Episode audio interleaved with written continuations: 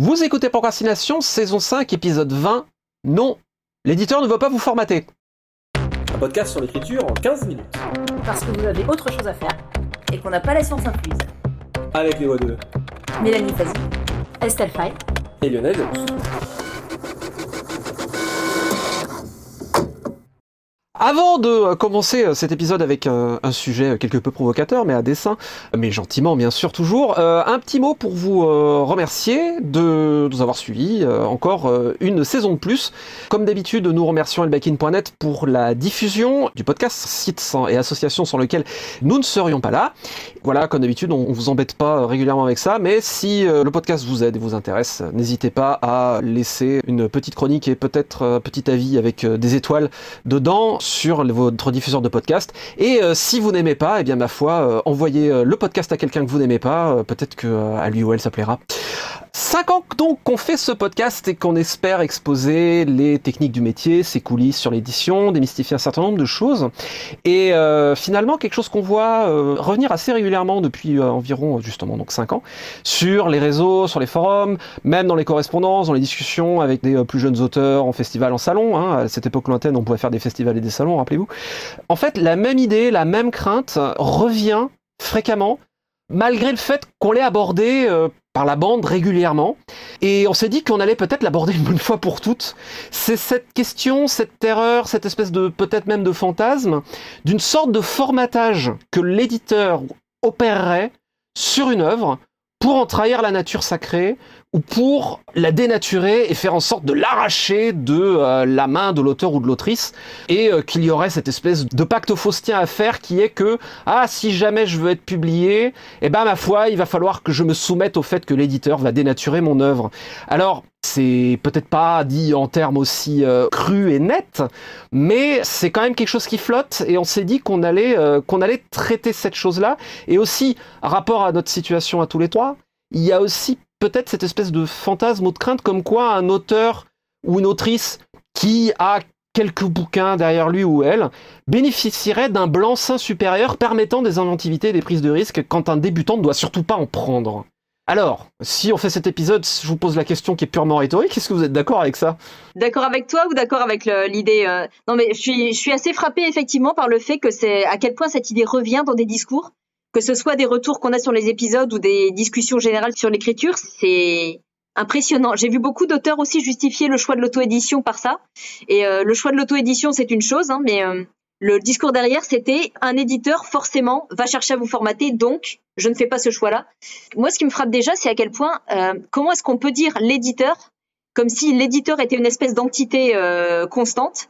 Des éditeurs, il y en a quoi Des centaines? Ils ont chacun une ligne, chacun une personnalité, chacun une approche différente. Euh, je sais pas pour vous, mais j'ai travaillé avec quatre éditeurs différents, c'est quatre expériences différentes. Alors aucun n'a cherché à me formater, aucun des quatre. Alors oui, il y a des éditeurs qui ont, peut-être euh, à cœur peut-être de viser des textes un petit peu plus lisses, on va dire un peu plus consensuels. Il y a des éditeurs qui cherchent des choses très très euh, expérimentales. Il y a vraiment tout le spectre, toute la gamme entre les deux. Et je dirais que pour moi, la question, elle est surtout liée à un autre euh, sujet. Il y a une autre idée reçue qui revient très souvent, c'est la question de la ligne éditoriale qui serait uniquement un prétexte pour refuser des textes. Et au contraire, la ligne éditoriale, c'est précisément ce qui vous permet de savoir que l'éditeur à qui vous vous adressez est en phase avec ce que vous faites et donc euh, va rendre justice à votre texte ou pas, vous allez vous entendre ou pas. Mais il me semble que la question est plutôt ça. Un éditeur, si vous l'avez bien choisi, ne va pas chercher à formater votre texte parce qu'il comprendra ce que vous êtes en train de faire déjà. Tu parles de la ligne éditoriale, on avait fait un épisode dessus, et euh, la ligne éditoriale est fréquemment vécue comme un mystère. Ce qui pour moi personnellement est mystérieux. Parce que la ligne éditoriale d'un éditeur, elle est très claire, il suffit de lire ce qu'il a publié. Euh, et il y a tout dedans, quoi. Est-ce que je me sens travailler avec ces gens-là et vu ce qu'ils font, vu ce qu'ils publient Alors peut-être des fois il peut y avoir des ratés, etc. Ça reste un métier humain, on le dit régulièrement, et des fois oui, des fois il n'y a pas des ententes, il n'y a pas des rencontres qui se font pas. Ça arrive, mais globalement la ligne éditoriale, elle est dans ce que l'éditeur publie et dans ce qu'il ou elle aime, et souvent en plus de nos jours, il ou elle s'exprime publiquement sur ce qu'il et elle publie et pourquoi? Les tables rondes des festivals, les Imaginales, les Utopiales et de tous les autres festivals sont de plus en plus mis en ligne. Et souvent, les éditeurs s'expriment sur leur, sur leur métier, ce qu'ils veulent, et ça me paraît pas inaccessible de cerner la ligne éditoriale d'un éditeur. Et surtout, il y a vraiment une très grande liberté, notamment dans l'imaginaire. En fait, j'ai l'impression qu'il y a limite un côté un peu euh, donc euh, schizophrène de à la fois l'idée que oui, non mais les éditeurs ils veulent toujours des trucs super nouveaux jamais vus, et d'un autre côté les éditeurs ils chercheraient à vous formater quoi. Donc c'est un peu les deux sons de cloche que j'ai en même temps sur les préjugés sur les éditeurs. Après la ligne éditoriale, moi je vais te donner un exemple qui va essayer d'être hyper basique, mais grosso modo, dans mon univers d'un reflet de lune, un éclat de givre, Chet flirte avec la moitié de la ville, hommes et femmes, et couche avec la moitié des gens avec qui il flirte. Eh ben, ça, je vais probablement pas aller présenter ce texte aux éditions très chrétiennes de la Manif pour tous, parce que oui, là, évidemment, ça rentrera pas dans leur ligne éditoriale. Voilà, mais c'est ça en fait.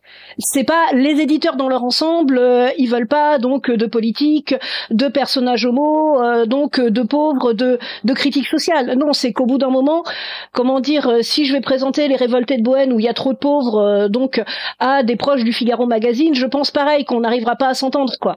Par contre, ce que j'ai vu chez tous les éditeurs que j'ai rencontrés, les expériences éditoriales dont j'ai entendu parler, et celles que j'ai eues, c'est qu'à chaque fois, l'éditeur cherchait au contraire à pousser le roman dans sa propre personnalité pour que vraiment il développe sa propre personnalité, sa propre identité à 200%.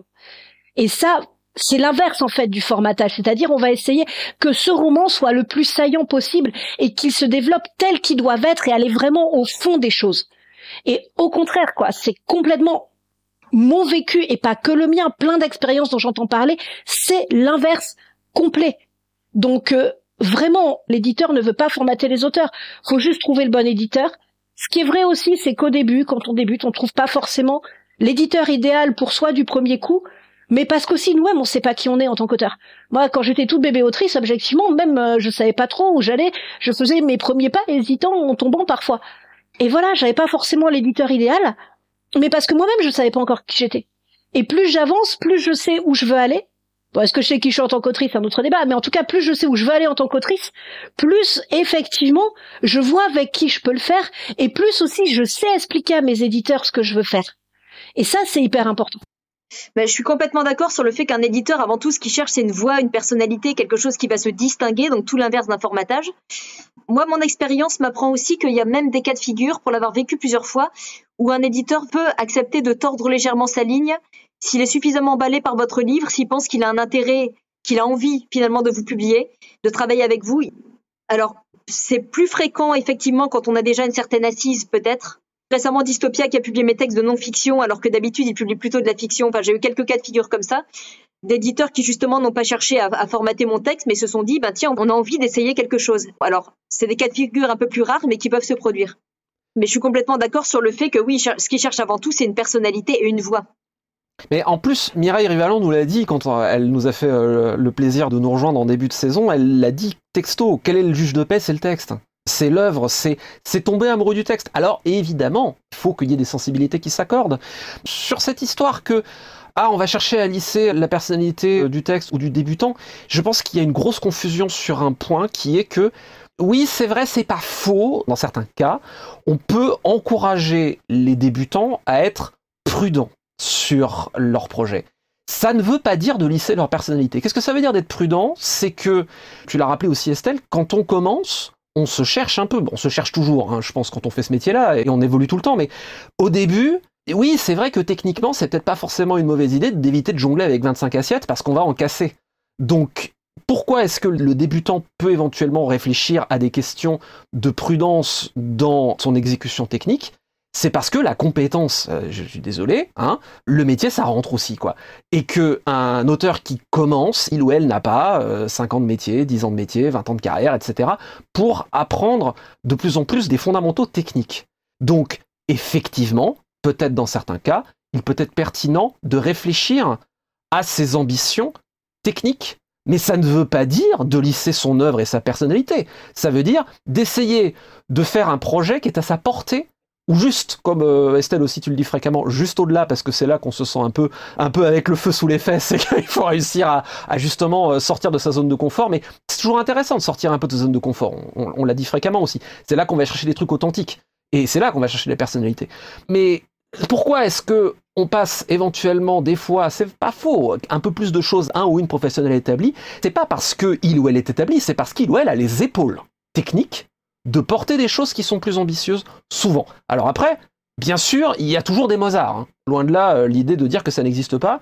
Mais je trouve qu'il est toujours plus prudent de considérer qu'on n'est pas Mozart et euh, d'essayer de faire euh, maximum avec euh, là, où on, là où on en est. Donc, pourquoi est-ce qu'un auteur établi peut parfois bénéficier d'un certain bénéfice de confiance dans un projet ambitieux? C'est parce qu'il ou elle a du métier et que aussi l'éditeur comme les lecteurs le savent. Il y a un truc qui m'avait marqué euh, il y a longtemps quand j'avais eu le plaisir de toujours lui, de visu, être traducteur d'une interview de Brandon Sanderson, quand il a commencé les archives de Rochard, où donc Mélanie était bien passée pour le savoir, énorme Oh oui. Euh, énorme saga de 10 volumes, je crois, prévus, dont chacun est, est juste immense, et il disait très clairement, j'ai pas commencé par Rochard dans ma carrière, parce qu'il fallait que je montre au lecteur que on pouvait me faire confiance sur une saga de cette envergure. Donc j'ai commencé avec des choses un peu plus contenues en termes d'ambition. Ça veut pas dire que Sanderson est devenu établi, donc il avait la possibilité de faire ce qu'il voulait. Ça veut dire que il a montré qu'il avait passé un certain cap technique. Et bah ça s'apprend aussi ça, mais c'est pas grave, on est tous passés par là. Euh, c'est rigolo des fois de voir que euh, de temps en temps dans certains commentaires on voit ah, vous pouvez vous permettre x ou y parce que vous êtes établi, mais on est tous démarrés par quelque part, on a tous démarré à l'endroit où on l'était pas quoi. Ben, on a tous eu cette impression en plus que les autres peuvent faire ça et moi on va pas me l'autoriser. Enfin moi en tout cas je suis passée par là. Bah pareil, mais j'aurais jamais pu euh, avoir un éditeur qui m'a dit euh, ah bah ta trilogie les deux sauvages, bon finalement ce sera 4 tomes, bon ok finalement ce sera 5 tomes, ah bon et puis ils vont faire 1 700 000 signes maintenant, ok d'accord, mais parce que quand je balance un bouquin d'un million 700 000 signes, maintenant je sais ce que je fais. Il y a ne serait-ce que 5 ans, peut-être j'aurais pas été capable de le faire, je le sais très bien. Donc voilà, c'est pas qu'on cherche à, formater, c'est juste que il y a un apprentissage malgré tout. C'est pas ce qu'on a envie d'entendre, mais c'est la vérité, je pense.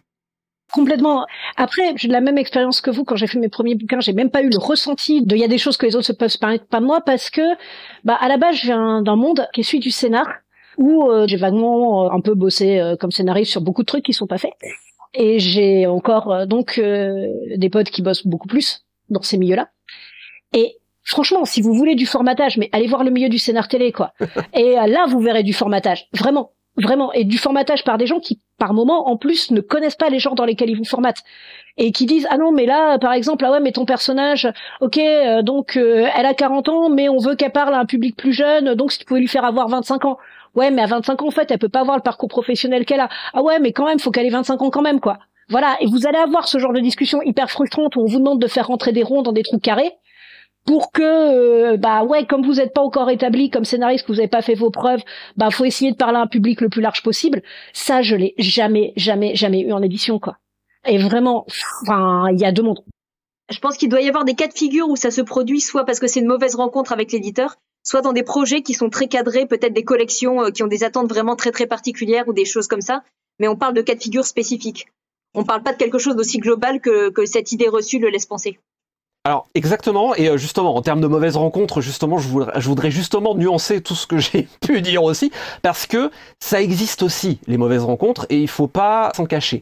On a fréquemment dit, hein, euh, le bon éditeur c'est quelqu'un qui comprend ce que vous avez voulu faire, l'aime et veut le pousser plus loin.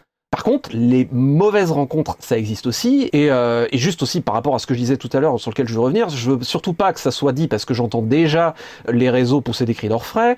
Je suis certainement pas en train de dire que ah on est passé par là, donc ça veut dire que tout le monde doit y passer, c'est une histoire de bisutage. Absolument pas. C'est juste imaginez, vous prenez une guitare pour la première fois de votre vie, vous n'êtes pas Django Reinhardt. Voilà, c'est tout. Par contre, vous pouvez prendre une guitare, commencer à vous amuser avec, avoir peut-être quelques facilités. Vous êtes content parce que vous allez jouer de la guitare autour d'un feu de camp avec vos potes. C'est cool, tout le monde est content. Vous vous dites, ah, peut-être je vais pouvoir faire quelque chose. Et puis voilà, c'est de l'apprentissage, c'est tout. C'est c'est rien d'autre que ça. Sauf que, bah, tu plantes pas le solo de Freebird euh, à ton premier camp scout, quoi. C'est juste ça. Sauf si t'es Mozart. Encore une fois, ça existe. Sur les rencontres avec les mauvais éditeurs, il faut aussi voir que ça existe, qu'il peut exister également des éditeurs qui peuvent éventuellement, c'est un truc on en a parlé aussi dans les épisodes précédents, qui va éventuellement vouloir changer la nature d'un projet, mais déjà il faut se rendre compte que pour avoir cette conversation, ça veut dire qu'il y a déjà une conversation, c'est pas euh, d'emblée, et aussi, il faut aussi, et souvent, je crois que j'ai déjà aussi dit ça, il faut savoir dire non, quand une façon de faire un projet ne correspond pas. Euh, Une fois, il y a longtemps, j'ai un grand éditeur parisien qui euh, m'a proposé de faire l'univers des Van et Gir, euh, avec lui en littérature générale. Il était ouvert à ce que ce soit du genre, mais il m'avait dit, moi je veux un format épisodique. Je lui ai répondu, je suis désolé, c'est pas le projet. Très bien, je suis ravi que vous vouliez le faire, mais ça n'est pas le projet. Et c'est un univers, c'est du planète opéra slash fantasy épique, avec des récits de taille extrêmement variable, et c'est pas de l'épisodique. Et il n'est pas prévu comme ça. Donc si vous ne voulez pas faire ça, c'est pas grave. Et cet éditeur, j'ai déjà dit cette anecdote, mais je pense que c'est important qu'elle revienne dans cet épisode, cet éditeur m'a dit, quand vous m'avez dit ça, je vous ai trouvé extrêmement mûr, et ça m'a donné envie de travailler avec vous, parce que vous saviez ce que vous voulez. On est exactement à l'inverse d'une question de formatage expérience dont j'ai déjà parlé, mais comme Lionel, je pense que c'est important de l'avoir dans cet épisode. Euh, premier éditeur avec qui j'avais parlé de la Voix des Oracles, donc euh, série de fantasy antique, avec un gros twist à la fin du deuxième tome, et un troisième tome qui est différent. Donc premier éditeur m'a dit c'est super, je veux le faire avec toi, mais t'enlèves cette période historique que personne connaît, et t'enlèves ce troisième tome parce qu'on n'y comprend rien. J'étais dit avec plus de forme, mais grosso modo c'était ça. Et là simplement, bah c'est à nous de nous connaître en tant qu'auteur et de dire bah non, en fait, euh, c'est pas le projet sur lequel on doit bosser ensemble. Et peut-être qu'on bossera ensemble sur un autre projet. Mais c'est juste pas ce projet-là, quoi. Et un petit truc sur lequel j'aimerais revenir très brièvement, c'est quelque chose qu'on entend beaucoup aussi, c'est on nous dit que quand on est un jeune auteur, on peut pas démarrer avec une série. Et on est obligé de faire des one-shots. Alors déjà, ce n'est pas vrai. Il y a plein de contre-exemples. Régis Godin, Stéphane Plateau, enfin voilà, vous les cherchez, vous les trouvez. Il y a par contre un truc qui est vrai, c'est que, bah, comme dit Lionel, Quelqu'un comme Lionel, quand il commence le Dieu sauvage, il a prouvé que oui, il allait tenir sa série jusqu'au bout. Et effectivement, quand on débarque, on a écrit un premier bouquin qui en plus est peut-être déjà un peu bancal parce que c'est notre premier bouquin et parce que de toute manière avant les corrections c'est toujours un peu bancal, hein, il faut le dire. Eh ben peut-être que c'est pas là qu'on va convaincre un éditeur qu'objectivement on peut à la fois déjà arriver au bout des corrections de ce bouquin et en faire sept autres dans le même univers. Peut-être qu'on a besoin de, de prendre un peu plus de bouteilles avant. Un exemple non éditorial là-dedans, c'est Donjons et Dragons le film. Tous ceux qui l'ont pas vu, vous pouvez aller voir. Il est resté célèbre euh, donc pour être, euh, on va dire, pas l'un des films qu'on fait du bien à la fantaisie au cinéma. Et mine de rien, Donjons et Dragons, c'était le premier film d'un gars dont c'était la passion et le rêve absolu de faire ce film. Simplement, il avait rien fait en film avant. Je crois qu'il n'avait même pas fait un seul court métrage, quoi. Et le film est pourri. Le film est bancal, le film est pourri, quoi qu'on en dise, même avec les moyens qu'il a, parce qu'il a pas les épaules. Et au contraire, quand Peter Jackson fait Le Seigneur des Anneaux, quand on voit tout son parcours, c'est un truc qu'il a préparé toute sa vie depuis son premier film qui avait zéro thune au fin fond de la Nouvelle-Zélande. Et là, il avait les épaules pour le tenir, et c'est devenu Le Seigneur des Anneaux, quoi. Voilà. Et c'est pas grave de faire ses premières armes. Normalement, on fait ça parce qu'on aime ça. Ouais, c'est cool C'est cool d'expérimenter, en fait, en vrai. Euh, alors, puisque c'est euh, visiblement euh, l'épisode des Unpopular Opinions, et que du coup euh, Internet aura l'été pour ne pas être d'accord avec nous. Aussi une autre, une populaire opinion, mais je pense qu'elle est importante à regarder en face, c'est des fois aussi de se poser la question qui est, on a commencé une saison là-dessus, pourquoi écrire? Est-ce que qu'on est prêt à faire toutes les concessions pour voir son nom sur la couverture On prendra de mauvaises décisions artistiques, c'est sûr. Donc, qu'est-ce qui est important? C'est l'artistique ou c'est le fait de publier à tout prix? Chacun fait ses choix en son âme et conscience. Mélanie nous fait signe comme quoi ça fait 20 minutes. Elle a tout à fait raison. Pour vous remercier quand même euh, à nouveau euh, de euh, votre suivi et de votre fidélité, on espère que le podcast vous, voilà, vous pousse plus loin dans vos propres réflexions, comme d'ailleurs il nous pousse mutuellement à mesure que nous ne sommes pas d'accord les uns avec les autres, et c'est très bien, et c'est comme ça que ça devrait être. Petite citation pour terminer. Vous êtes des poditeurs super cool. Et la citation, c'est pas ça. Ce qui me tue dans l'écriture, c'est qu'elle est trop courte. Quand la phrase s'achève, que de choses sont restées au dehors, JMG Le Clésio. C'était Procrastination, merci de nous avoir suivis. Maintenant, assez procrastiné, allez écrire dans la joie et la bonne humeur, et à dans deux mois